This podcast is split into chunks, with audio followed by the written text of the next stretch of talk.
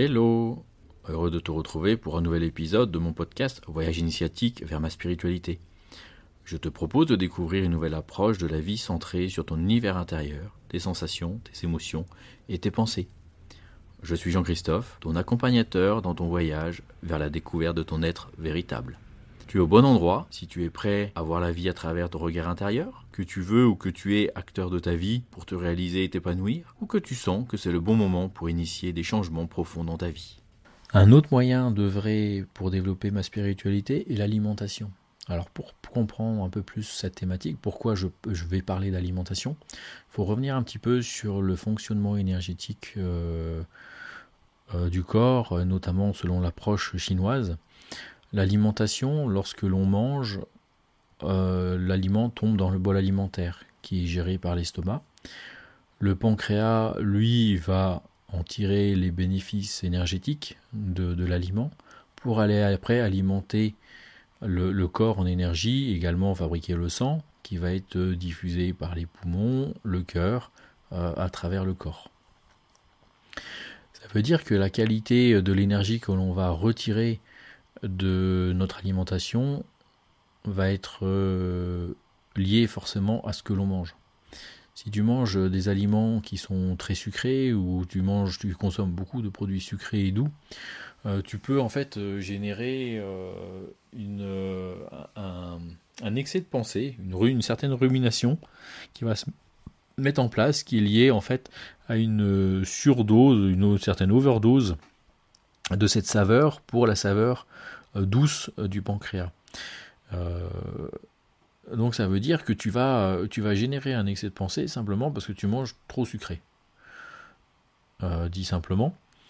De la même façon, si tu manges d'autres aliments qui vont interagir avec d'autres énergies dans le corps, comme l'énergie par exemple du foie qui va être associée à l'émotion de la colère, tu vas avoir une propension à être plus colérique, plus irritable. Euh, si tu euh, nourris peut-être pas suffisamment euh, l'énergie des reins à travers la saveur salée, tu vas peut-être générer un excès de peur. tu vas avoir pension, avoir peur de plein de choses là où normalement tu en as pas peur.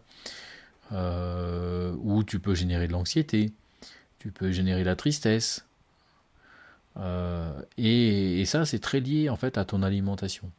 Ton alimentation doit être euh, la plus variée possible, bien évidemment, de saison. Là encore, je n'apprends rien. La plus locale possible, euh, de façon en fait à bénéficier d'aliments qui sont le plus en adéquation avec ton environnement dans lequel tu vis. Bien évidemment, on ne vit pas au milieu du désert et on ne mange pas dans le désert de la même façon que euh, dans un pays euh, au milieu de la montagne avec des forêts.